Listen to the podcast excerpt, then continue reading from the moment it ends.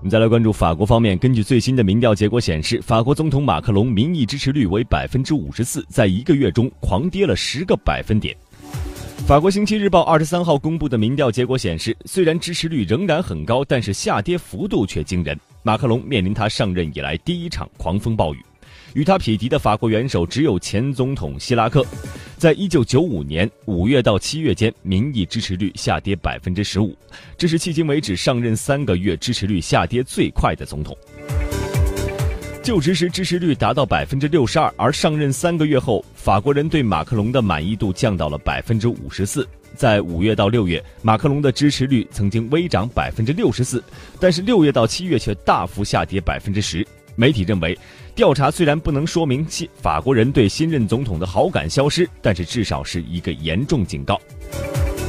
马克龙就任总统面对的就是一个烂摊子，社会各界对政坛不满怨声载道。